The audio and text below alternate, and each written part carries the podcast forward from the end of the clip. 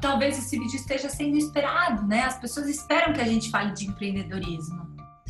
E vamos lançar uma polêmica aqui, porque a gente vai distinguir empreendedorismo de empreendedorismo social.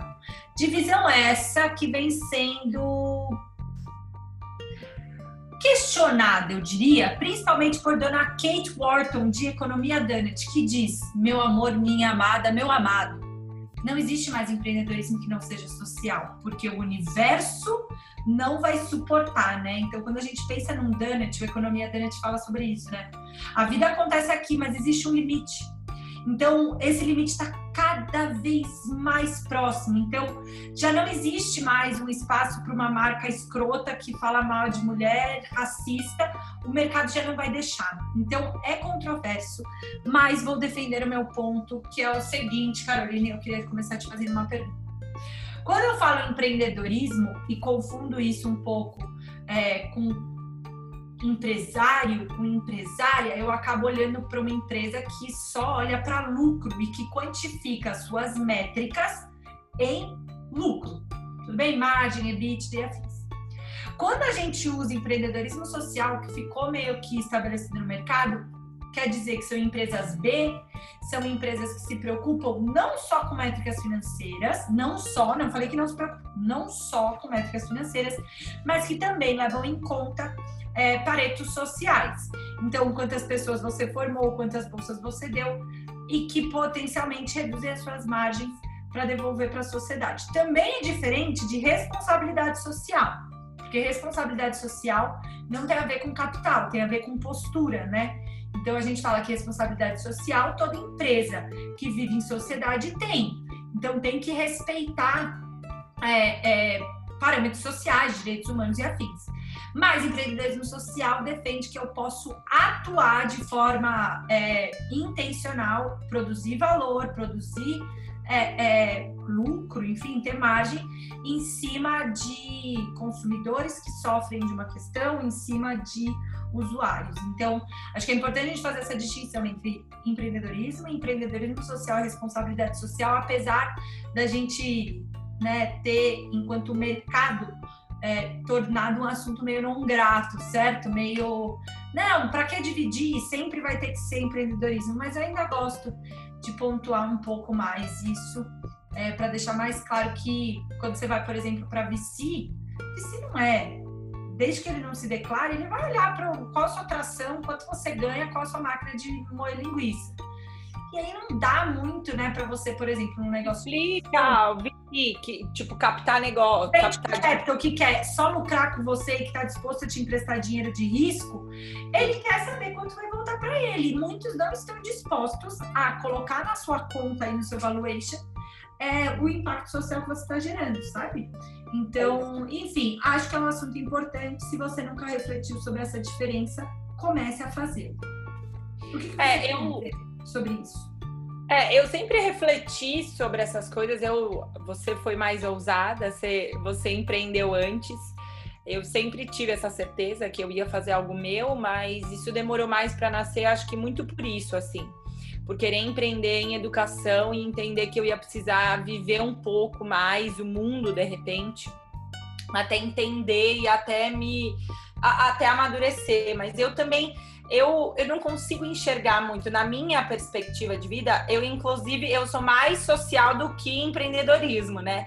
Eu, eu dou muito mais valor para essa parte social. E é uma mudança de mindset mesmo, é uma palavrinha tá batida, mas é, conversando com você, conversando com as sócias, conversando com amigos, é um pouco de tipo, não é errado ganhar dinheiro, não é errado você pensar em lucro, você precisa se sustentar, é, é, precisa ser um, um, modelo sustentável. Caso contrário, não, não, não adianta, você também não vai conseguir fazer o bem ou vender o produto que você acredita. Então, é, eu também queria falar esse outro lado. Às vezes a gente se preocupa muito é, é, com essa parte é, é, é, do social e também não adianta ser só social, porque você precisa se sustentar. A gente vive dentro de um modelo capitalista. A gente até pensou em fazer um vídeo sobre capitalismo, mas aí a gente achou um pouco ousado. Mas quem sabe, né? Ele aparece é, é, aí para frente. Mas eu acho que é conseguir ser sustentável. Eu gosto muito dessa palavra. E o sustentável nessa, nessa nova era, eu gosto da ideia do novo normal, da nova era, apesar de ter passado por altos e baixos, de odiar esse conceito e agora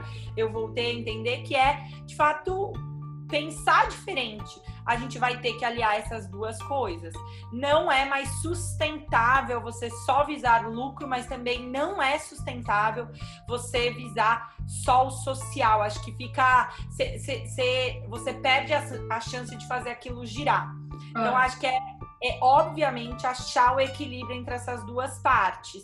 É, então, eu me vejo muito nesse papo. Hoje. Vou te dar um é, exemplo Vai, vou te dar um exemplo. Já ouviu falar na Maria Montessori? Já.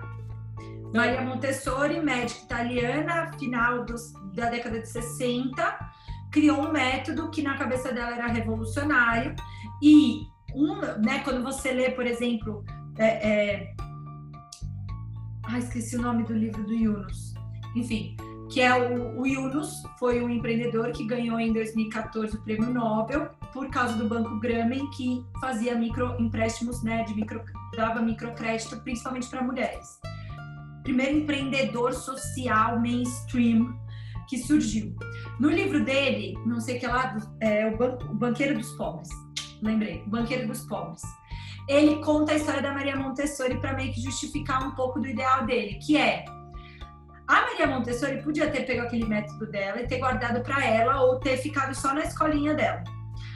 Hoje existem mais de 100 mil escolas Montessori espalhadas pelo mundo, né? Ela claramente foi uma empreendedora social e na visão dele ela foi a primeira, inclusive empreendedora social e foi numa uma das que ele mais se inspirou. Ele fala que ele conheceu ela, que foi life changing, blá blá blá blá. blá. Mas para mim é muito e ela foi educadora, né? Então eu gosto da história da Maria Montessori porque ela reconhecendo que ela não podia fazer só responsabilidade social, só justiça social, só uma organização sem fins comerciais, uma organização né, de terceiro setor, percebendo que ela precisava de escala, que ela precisava criar um modelo de negócio de escala, ela conseguiu impactar, né, essas 100 mil escolas impactam, sei lá, pelo menos mais 100 crianças. Então, cara, ela só conseguiu chegar num contexto de impactar esse tanto de gente, né, é, porque ela é achar esse espaço, né? É achar esse espaço. Acho que em muitos momentos isso reverbera. A gente está falando aqui de educação porque são os nossos negócios, mas quando eu olho assim, né? Ah, o professor é, é dom, é missão. A gente tem algumas, alguns empreendimentos que parece menos legítimo ganhar dinheiro. E a gente vê muito esse desbalanço. E educação é um pouco isso, assim, né? Que você não pode cobrar, que você tem que é, oferecer, uma coisa meio missionária. E o oposto também, né? Essas grandes corporações fazendo uma grana com educação e, e aluno virando cliente, né? É, é, é, é a, a, se apertando o máximo o salário do professor, os gastos, o que você oferece. Então, acho que é, é muito legal, a gente não vai achar uma resposta é, não vai chegar a uma conclusão, porque o mundo vai girando, vai rodando e a gente vai entendendo. Mas eu acho que é legal a gente parar para pensar nisso. Não pode ser nem tanto ao céu, nem tanto à terra. Não vivemos num mundo lindo, maravilhoso, em que as coisas se fazem, se, se compram e se vendem com sorrisos. E a gente também é, é, não pode estar tá num mundo em que a gente só pense em ganho, ganho, ganho, lucro, lucro. Então, que a gente vá achando esse espaço. E que de alguma forma a gente vai conseguindo aproximar essas coisas, que a gente consiga. Mais fazer mais... distinção, né? Oi? Não precise mais fazer distinção, né, cara? Não precise mais. Eu falo empreendedorismo e eu já entendo que isso tem uma responsabilidade, que você tem um propósito, e quando eu falo também de propósito, você entende que aquilo vai ter um preço, que aquilo vai retornar para a economia. É, para mim é muito, é muito sobre isso, assim, o quanto a gente consegue ir aproximando. Tô até lendo, né, que por isso que eu falei de capitalismo, porque eu tô terminando de elas bem né, vulneráveis ao que está lendo. É, mas o fundador do Starbucks, né, eles consideram empreendedor não social no sentido de fazer uma missão, mas ele entende que é diferente, é um capitalismo consciente. E ele fala é, que bom seria se as pessoas lessem e entendessem para que aquelas coisas foram feitas. Sabe, ele, e óbvio que eu não vou concordar nem discordar, vou deixar aqui uma fagulha. Se você quiser o vídeo sobre capitalismo, podemos nos preparar para tanto, né? Fazer uma discussão mais, é, mais técnica sobre isso, mas como seria bom se as pessoas ouvissem e lessem o que de fato está escrito e não criassem em cima daquilo, né? Então, ele fala sobre esse capitalismo que foi estereotipado, consciência que foi estereotipada como algo mais parecido com mindfulness, e aí essas duas coisas não podendo convergir. Essa é a mesma coisa que aconteceu com o empreendedorismo social, na minha visão. A gente teve que colocar um qualificador nesse empreendedorismo para ele voltar a ser o que ele era. Então, enfim.